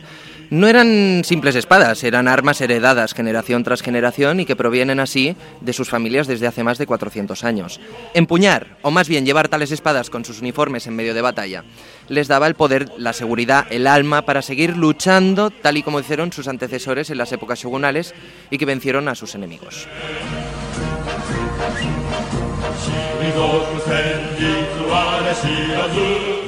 Y esto es muy importante porque todo el rato estamos hablando de símbolos, de objetos que significan algo. Y en este caso, estos objetos habían acompañado a sus familiares y les habían conseguido la victoria. Eh, no eran simples espadas. No, tal es así que, como acto de rendición, los oficiales que empuñaban tales espadas las ofrecían a sus vencedores de la Segunda Guerra Mundial, siendo un traspaso de poder a otro mayor, ya que ellos les habían derrotado y esa espada ya no, ya no les pertenecía, ya no la merecían. Esto antes tú y yo lo comentábamos, es un cambio de mentalidad tremendamente radical. Eh, para estos occidentales, para estos americanos que consiguen estas espadas nuevas, no tenían seguramente todo el valor que tenían para sus propietarios. Para nada, absolutamente para nada. Son espadas milenarias y que gracias a ellas sus antecesores, sus, sus ancestros habían ganado batallas y por lo tanto ah, para ellos es un símbolo de poder, es un símbolo de, de honor para, para representar al, al país nipón que es Japón. Y aquí has tocado un concepto que es importantísimo para comprender todo el planteamiento de, de esta especie como de simbología japonesa, el honor. Algo que quizá para Occidente casi pasaba desapercibido o no era un componente importante dentro de la moral occidental, en Japón sí lo era. Correcto. Ah, se basan sobre todo el código el Bushido. El Bushido lo seguirán a rajatabla, es el código samurái, y estos lo, mm, lo llevarán a cabo, lo, lo incorporarán dentro de su mentalidad desde su creación hasta el final de la Segunda Guerra Mundial e incluso luego que se aplicará en otros aspectos más laborales o, o- o demás, pero que siempre está el código de honor, siempre estará dentro de ellos. Nos has contado cómo estos oficiales llevaban armas que simbolizaban la victoria o, que, o para conseguir la victoria, mejor dicho, eh, tras la derrota tuvieron que entregarlas. No era una obligación, pero quizá era una obligación moral que ellos sentían. Algunas de ellas todavía no se han recuperado y son espadas verdaderamente importantes. Eh, pues sí, correcto. Ah, tenemos el ejemplo de ello, que es la espada de Honso Masamune, una espada transmitida de Shogun a Shogun desde el periodo Edo, es decir, desde 1603, y que en este caso era guardada por los descendientes, descendientes de Tokugawa, y el último de ellos, que era Tokugawa Yamasa, que se la dio, después de la rendición, se la ofreció a la, a la policía para que la, la guardara. ¿Qué ocurre? Que estos, tal como se la ofrecieron como rendición a un sargento americano, tal como se la dieron a la policía, estos se la dieron a un sargento americano con el nombre de Bimore Goldie y con el cual se perdió el rastro de ella. ¿Qué pasa con ella? Que es, se considera un, un tesoro nacional y es una de las mayores pérdidas de Japón durante la Segunda Guerra Mundial. E incluso hoy en día la siguen buscando y au- au- aunque residirá en alguna, en alguna casa o seguramente en alguna de las colecciones privadas de, de algún americano. Por otro lado, se han, se han podido retomar a alguno de estos dueños, se han, han podido volver estas espadas a, sus dueños, y es el caso de la espada otorgada por ah, Shozaburo Ino, el, el coronel William, al coronel William Wakeman. Una espada de más de 400 años, como las que estamos tratando, y que se le había perdido el rastro hasta enero de 2009, cuando el, mismo coronel William decide de retornar la espada a la familia Shozaburo en señal de paz y respeto. Son armas que tienen una simbología muy fuerte, no les hacen ganar la guerra, más bien todo contrario. Me comentas que en muchas ocasiones ni se utilizan teniendo en cuenta los cambios del, bueno, la forma de guerrear, la forma en cómo se desarrollaban la- los conflictos bélicos, las batallas durante la Segunda Guerra Mundial. Eran un adorno. Sí, evidentemente. Simplemente es esto. Les, les, es el código de honor, es el representar a sus, a sus antepasados y colocarlos en la guerra y gracias a ello poder ganar la, la guerra tal como hicieron ellos en su momento. El 26 de julio de 1941, el presidente Franklin Roosevelt hace una prohibición, eh, de alguna manera bloquea a Japón y este, mm, bueno, deja de poder comprar petróleo a Estados Unidos. A partir de aquí, los movimientos de la Segunda Guerra Mundial van a estar muy claros, pero es que Japón venía de un periodo histórico verdaderamente, como mínimo, singular, y la situación de Japón era muy distinta a la de Occidente hasta entonces. Ah, pues sí, eh, queriendo ser reconocido como nueva potencia después de su crecimiento económico y técnico gracias a la apertura del 31 de marzo de 1854, obligada por el almirante Perry. Es un momento en que los americanos llegan y obligan a Japón a salir de, de su cierre que había estado presente desde el 1633 con, con Tokugawa, que el cual cierra totalmente cualquier contacto con Japón. Es en este momento que los americanos obligan a los, a los japoneses a abrir puertos y poder comerciar con ellos.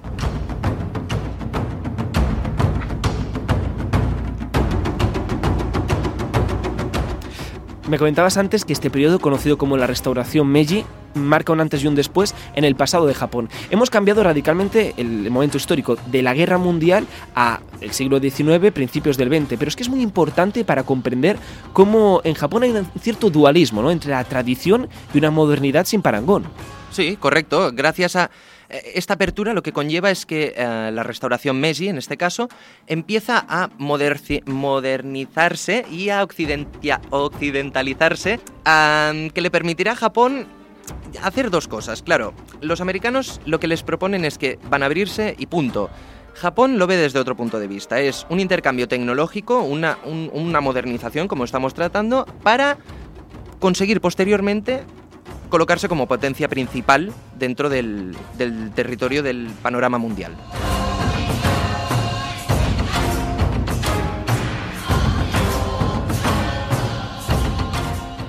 La restauración Meiji sí que es cierto que es un primer contacto y una primera apertura, pero vemos que en 20 años Japón se coloca en lo más alto, resumiendo de manera, manera muy, muy, muy acotada lo que, lo que sería la, la restauración Meiji, em, que es una etapa de moderniza- modernización y occidentalización, como hemos dicho. Durante todo el programa hemos ido siguiendo los pasos del régimen nazi que hace un verdadero esfuerzo para crear no ya solo una especie de nueva cultura, sino incluso una nueva religión, eh, un nuevo nacionalismo, un nacionalismo que ya existía, pero que los alemanes se encargan de, de recrudecer. ¿no?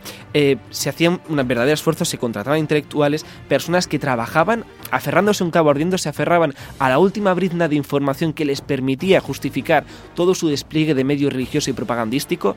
Aquí en Japón, todo este periodo anterior era el que permitía que hubiese un nacionalismo y el que había construido los símbolos que, que ahora estamos eh, conociendo y que vamos a comentar.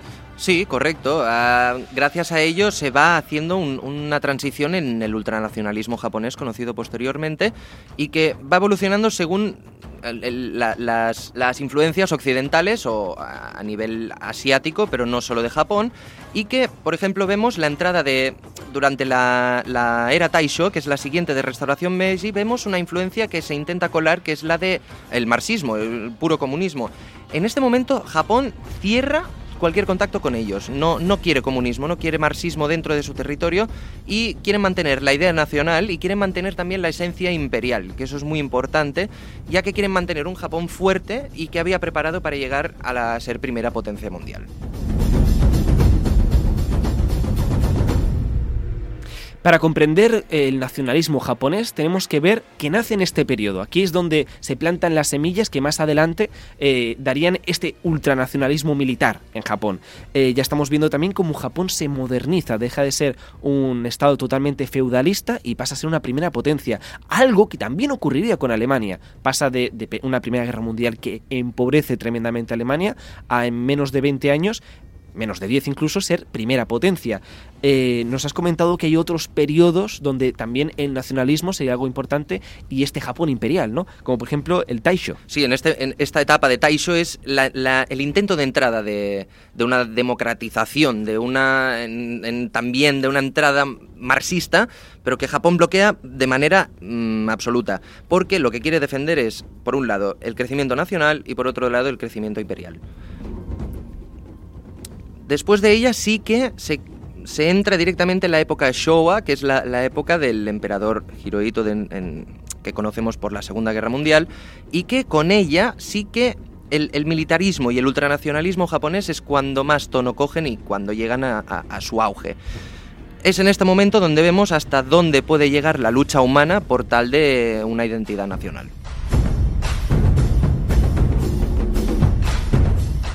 Hoy también durante todo el programa hemos visto cómo la figura de Adolf Hitler, el Führer del Tercer Reich, es reivindicada y casi, eh, bueno, se quería eh, conseguir una especie de paralelismo con el emperador japonés. Quizá no sea tanto así, quizá aquí me equivoque. Lo que sí que se quería conseguir era que Hitler fuera un verdadero dios, un representante de una especie de divinidad en la tierra, un emperador, un emperador de una especie de imperio eh, germano-romano, algo por lo que habían estado trabajando todo el, el- bueno, tan- tanto las SS como Himmler. Hay un verdadero trabajo de conceptualización y de propaganda para convertir a Hitler en un emperador.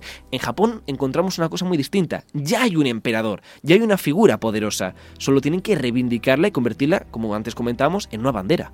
Pues así es, el emperador de Japón tiene origen divino, proviene de la, de la mitología japonesa de Izanami, Izanagi, y que de ellos descendieron, salieron tres hijos, por decirlo de alguna manera. Estos son dioses, ¿eh? Dioses, Son que- dioses. Que, traen al emperador al mundo, como son, quien dice. son los que traen al emperador al mundo, la- los que crean las islas de Japón que conocemos hoy en día, pero que gracias a ellos, sobre todo ah, por la tercera de, del- el tercero de los hijos, que es Amaterasu, es de la, la diosa, la dehesa del sol, ah, a partir de ella empieza toda la dinastía japonesa, a diferencia de la china, que son diferentes. En este caso encontramos una sola dinastía y que de origen divino, es decir, provienen de ella, no hay discusión alguna, desde Jimu hasta Hirohito en su momento, mm, es una figura divina, un- una idea de bandera. Cuando decimos que Hirohito es lo que has dicho, una figura vendera, una figura divina, no se dice por decir ni es como hoy en día podríamos conceptualizar a la monarquía. Es un verdadero dios, una persona que, bueno, ni siquiera una persona, un ser divino que vive al margen, que tiene otra ley propia y por lo que la gente es capaz de morir. Claro, es, es, un, es un dios. O sea, y como dios no lo vas a escuchar, no, te vas a, no lo vas a tocar, no te vas a, a, dirigir a él para nada. Es decir, es una imagen que está allí, representa tu nación, representa tu país y como tal tienes que luchar por ello. Hitler habría mm, matado, y de hecho lo hizo, para conseguir este statu quo una situación que para el poder es verdaderamente privilegiada. Sin embargo, veremos que a Hirohito no le interesaba tanto el ejercicio del poder, o como mínimo lo quitaron de en medio rápidamente. Sí, no, él, es necesario diferenciarlo del aspecto militar. Sí que es verdad que le llegaban informaciones de todo lo que se estaba llevando a cabo, pero él no, no, no realiza ninguna orden en, en particular, simplemente es un mero observador. Él está allí y punto, no se le puede discutir nada, pero tampoco va a ordenar nada que hacer.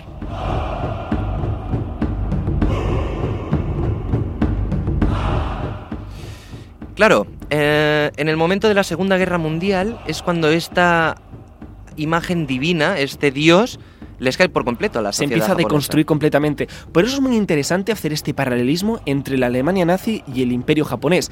En la Alemania nazi luchan por conseguir unos símbolos. Aquí estos símbolos ya están, pero se deshacen conforme avanza el conflicto. Totalmente. Es a partir de una retransmisión hecha por radio por parte del mismo Hirohito eh, que no consiguió ni frenar a los japoneses en su lucha. ¿El por qué? Muy sencillo. No habían escuchado jamás su voz, nunca habían eh, recibido órdenes directamente de él y de golpe les aparece por radio pidiendo por favor que dejen la guerra, sobre todo en los actos kamikazes, dejen de suicidarse. 15 de agosto de 1945. La guerra se acaba, además de por las bombas que más adelante comentaremos de Hiroshima y Nagasaki, bombas que marcaron antes y un después en el mundo y en la historia de la humanidad. La guerra se acaba porque el propio emperador hace una retransmisión por radio. Hasta entonces solo se había dirigido a la gente por edictos que leían representantes, que eso es muy importante. Eh, la gente no se cree que ese sea el emperador. No, no, para nada. como dices bien, uh, simplemente mm, él escribía lo que se debía hacer y sus representantes, sus, uh, sus voces para el, para el pueblo, eran los encargados de dirigir sus, sus peticiones o simplemente sus motivaciones para, para la guerra.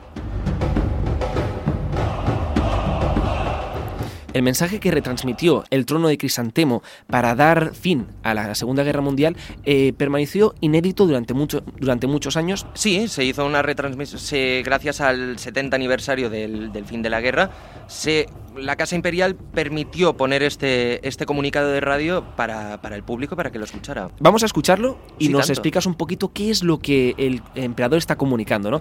Como mensaje sí que hay que decir que parece un documento de otra época.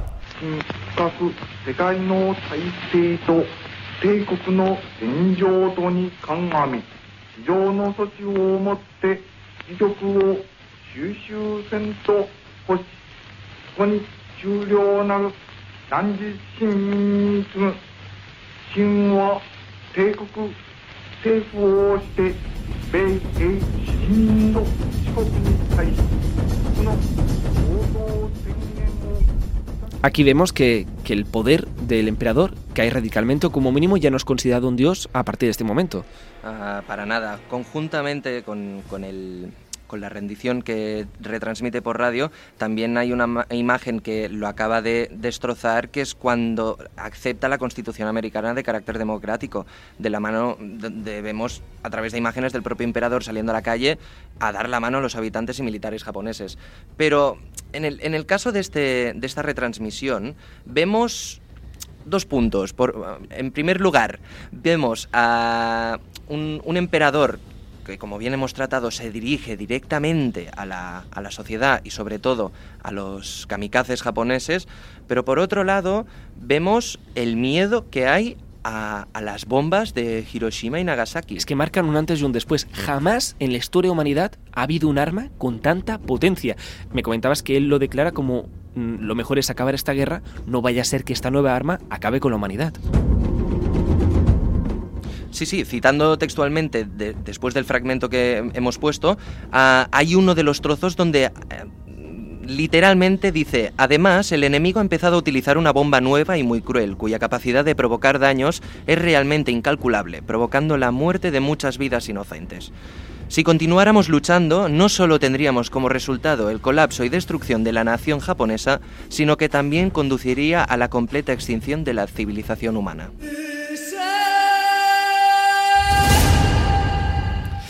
Como símbolo, tiene una fuerza increíble. ¿Qué es lo que dice el emperador Hirohito a, su pueblo, al pueblo de Japón, en esta retransmisión? Básicamente que paren la guerra, que ya está la- las eh, admira, admira y respeta muchísimo la lucha que se ha hecho por tanto por su país y mm, consecuentemente para su imagen, la, la de divinidad, pero que por favor se, se pare esta guerra, ya no hay ya no hay nada que hacer y la rendición ya está ya está hecha, Ya está firmada. ya está firmada. Aquí hay un elemento que aparece. eh, todo el rato estamos hablando de, de armas, de símbolos, pero siempre estos símbolos eran encauzados por un aspecto militar. Lo que se buscaba con las katanas no era ni mucho menos. Se buscaba una- un asunto más bien práctico, que es triunfar en la guerra. Quizá lo que menos esperaban los japoneses al iniciar la Segunda Guerra Mundial es que lo que marcaría un verdadero también hito en, esta Segunda Guerra Mundial era el empleo de verdaderos suicidas, los kamikazes. Pues sí, señor. Fruto de la Guerra del Pacífico, Japón iniciará sus ataques contra los barcos americanos a partir de los kamikazes.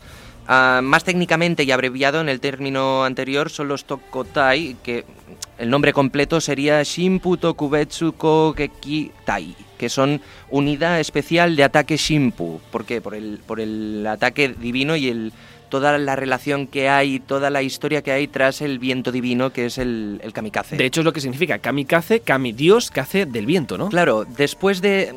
Hay diferentes traducciones, igual que harakiri está mal traducido por los, por los americanos, en el caso de kamikaze también es una mala traducción. Ah, lo, lo que he dicho también sería incorrecto. Es decir, lo que he comentado también es una convención, una convención ¿no? Algunos lo catalogan como la forma formal de decir a, a harakiri o, o- o el o el kamikaze, pero en realidad es que los kanjis, claro, proviene es una escritura que proviene de China, entonces la, la pronunciación japonesa varía según el- el- los kanjis. Si encontramos un kanji solo, un símbolo solo, para entendernos chino, ah, este tiene una pronunciación, pero si lo encontramos conjuntamente con otro, como es el caso de harakiri o, o kamikaze, este significado y esta pronunciación cambia por completo.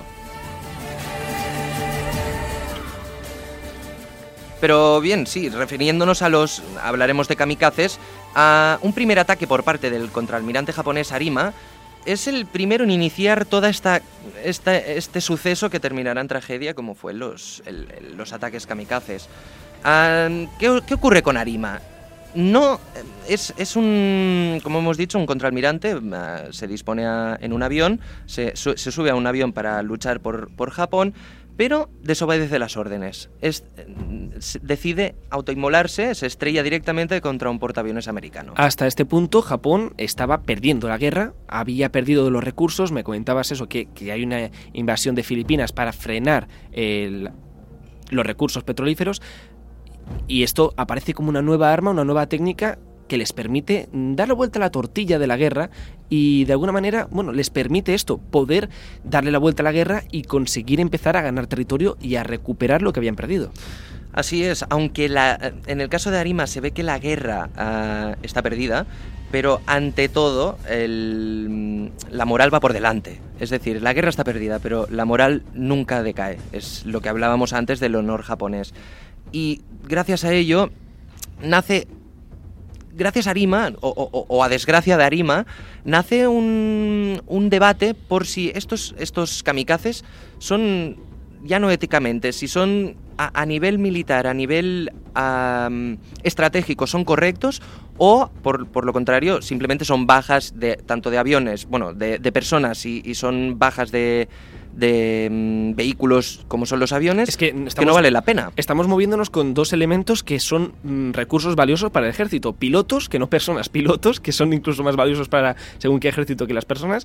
Y, y recursos como puede ser un avión y el, el combustible que utiliza. De hecho, para maximizar el daño que hacían los, los aviones japoneses, los kamikaze, eh, se retiraron las ametralladoras, se retiró fuselaje, se añadió combustible para que la explosión fuera mayor. Es decir, se apostó por esta técnica de contraataque de japonés. Sí, sí, correcto. Eh, eh, Si tenemos un avión ligero y con nada más que combustible y pólvora para estrellarse, ah, mejor que mejor. Es más, había todo un ritual detrás antes de estrellarse que los enemigos veían el avión volando a unos 30 kilómetros de distancia, pero esto lo hacían para que los oficiales vieran que estaban realizando las maniobras concisas para luego estrellarse contra los portaaviones americanos.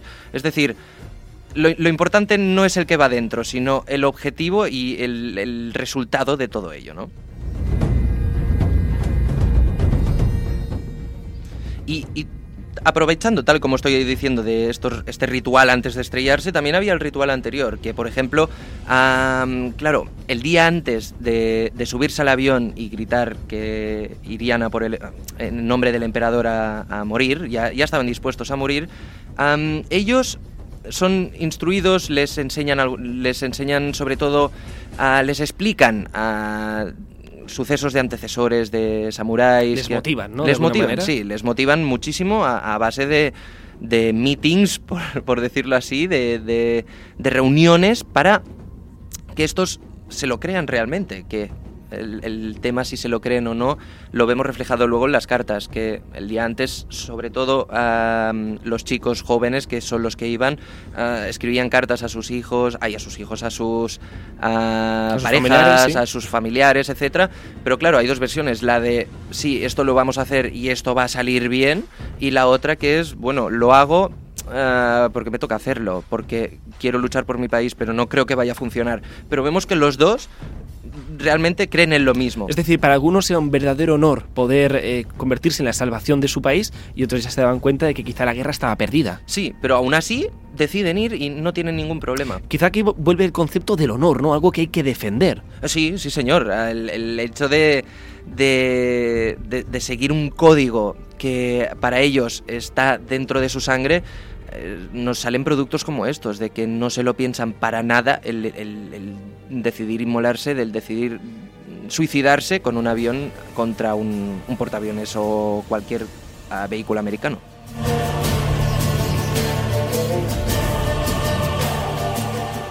Pero ah, se conoce a los kamikazes ah, a nivel aéreo, a nivel eh, de, aviones. Pero si comentamos los kaiten, ¿qué son los kaiten?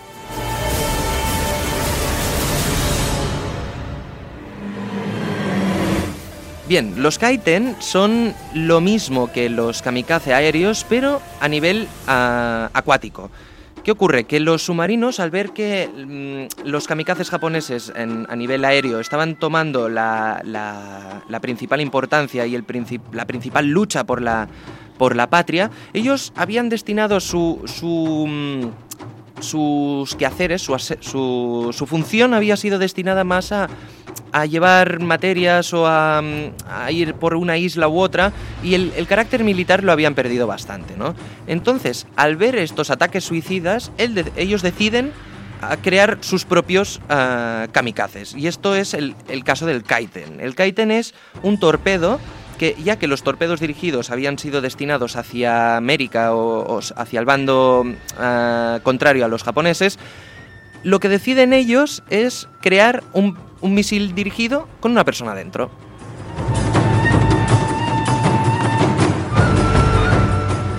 Realizan una serie de ensayos, los cuales no resultan salir como esperaban, donde va su propio creador va dentro de uno de los torpedos y decide mm, salir a la, a la aventura. Y vemos que el último, las últimas horas de oxígeno que le quedan porque se perdió con el, con el torpedo, escribió qué fallos tenía ese torpedo para mejorarlo y posteriormente a poder atacar con ellos. Que esto quizás es algo que, que es un ejemplo perfecto de la dedicación de los japoneses, ¿no? No dedica sus últimas eh, palabras a su familia, sino a cómo corregir un modelo que quizás le salve y quizá pueda hacer que, que se acabe esta guerra, ¿no? No lo consiguen, pero sí que es cierto que lo mejoran y hay un caso que se realmente chocaron contra un barco, explosionaron un barco, pero resultó ser un barco de petróleo. Entonces, la explosión fue tal que ellos lo declararon como que había sido un éxito rotundo y realmente había habido pocas bajas, pero el, el Kaiten no había realizado la función que se creía que Como tenía mínimo que- fue una explosión, eh, bueno, maravillosa, ¿no? Como mínimo fue bastante peliculero. Sí, sí, sí. Eh, hemos estado viendo durante todo el programa cómo se crean estos símbolos. Eh, lo que a mí me fascina es que Japón ya contaba con una simbología muy fuerte y que no les sirve para nada y de hecho lo único que podría más o menos haber parecido un rayo de esperanza en esta guerra es algo que no tenía nada de divino, sino de más de humano, el sacrificio de jóvenes pilotos. Pues bien, como dices, el hecho de que se pierdan vidas de em, ataques suicidas de kamikazes, ya sea ah, por mar o por aire, como hemos visto, ya sea una lucha por, el eh, por, la figura em, del emperador, que se quiera defender una nación, ah, aún llevar espadas de ancestros que habían ganado guerras de shogunes y de clanes y evidentemente todo ello vemos que finaliza con dos ah, bombas atómicas mm, muy trágicas, que son Hiroshima y Nagasaki, y que se necesita algo así para frenar a la mentalidad japonesa y que para que, como hemos visto, para que el propio emperador salga y diga que por favor se pare todo esto. Hay mucha gente que ha justificado el empleo de estas armas de destrucción masiva porque mm, sí que es verdad que dieron punto y final a una guerra mundial muy cruda, quizá el conflicto bélico con más bajas de la historia de la humanidad, eh, quizá no, probablemente y seguramente. Em, a mí me sorprende como toda esta búsqueda y empleo de objetos ritualísticos, de objetos mágicos, eh, quizá hoy en día ya no les damos ninguna importancia a raíz de esto, que en la Segunda Guerra Mundial aquellos aquellos poderes que intentaron utilizarlos se dieron cuenta de que a la hora de verdad había valido mucho más la pena dedicar esos recursos. Se destinaron muchos recursos a la búsqueda de estos objetos. Hay quien dice que se dedicaron más recursos a la búsqueda de elementos como la lanza de Longinos o el Santo Grial que los que dedicó Estados Unidos al desarrollo de la bomba atómica y vemos al final quién ganó la guerra, ¿no? Eh, y hoy además nos ha estado hablando de cómo esta cultura japonesa estaba muy presente en los principios fundamentales del régimen japonés, del imperio japonés. Pues ha venido hoy Sergi Mani a contarnos esto. Muchas gracias Sergi y bienvenido a Más allá de la historia. A vosotros.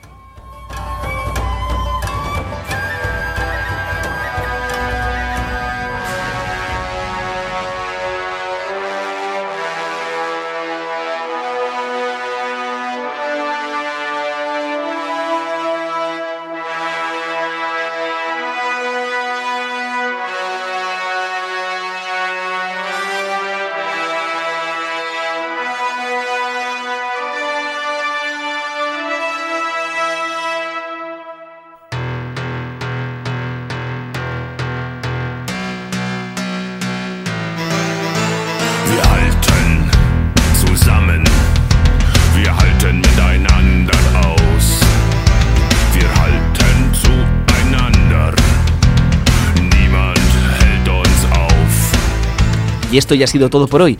En este programa hemos ido detrás de algunos investigadores para encontrar objetos de poder, objetos por los que el nazismo luchó y perdió mucho dinero. Os damos las gracias por escucharnos y también quiero dar las gracias a todo el equipo que hace posible Más allá de la historia. Gracias a los colaboradores Alex Royes y Sergi Mani. Y gracias a todos por escucharnos. Si os ha gustado podéis seguirnos o podéis contactar con nosotros a través de nuestras redes sociales buscando en Twitter arroba Más allá historia. Nos encontraréis en Facebook buscando Más allá de la historia y podéis volver a escuchar el programa en ivox.com buscando Más allá de la historia. Y esto ha sido todo por hoy. Seguid escuchando Radio San Feliu. Se despide un servidor, Javier Navarro.